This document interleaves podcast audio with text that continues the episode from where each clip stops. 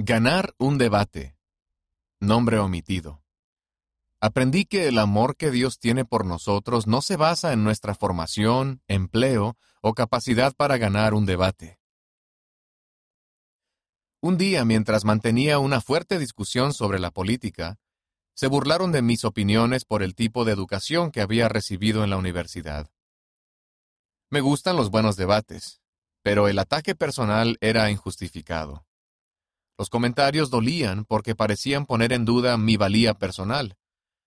Lo que empeoró la situación fue que la persona que hizo los comentarios era miembro de la Iglesia de Jesucristo de los Santos de los Últimos Días.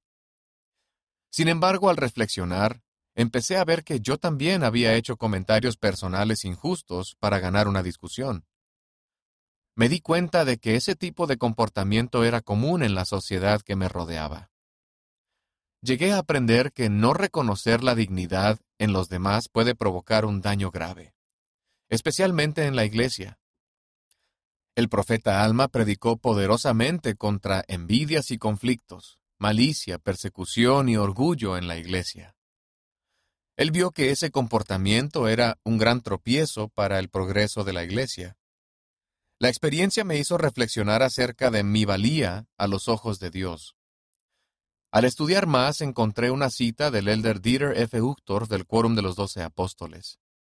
Enseñó que el Padre Celestial nos ama porque está lleno de una medida infinita de amor santo, puro e indescriptible.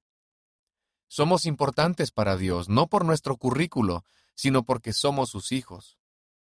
Aprendí que el amor que Dios tiene por nosotros no depende de nuestra formación, empleo o capacidad para ganar un debate. Dios nos ama pura, infinita y gratuitamente, porque Él es nuestro Padre y nosotros somos sus hijos.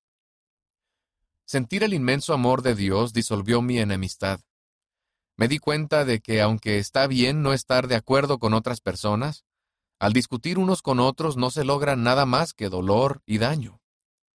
Si Jesucristo estuvo dispuesto a dar su vida, sé que nosotros podemos aprender a dejar nuestro orgullo mirar más allá de la vanidad del mundo y valorarnos los unos a los otros como lo hace Dios.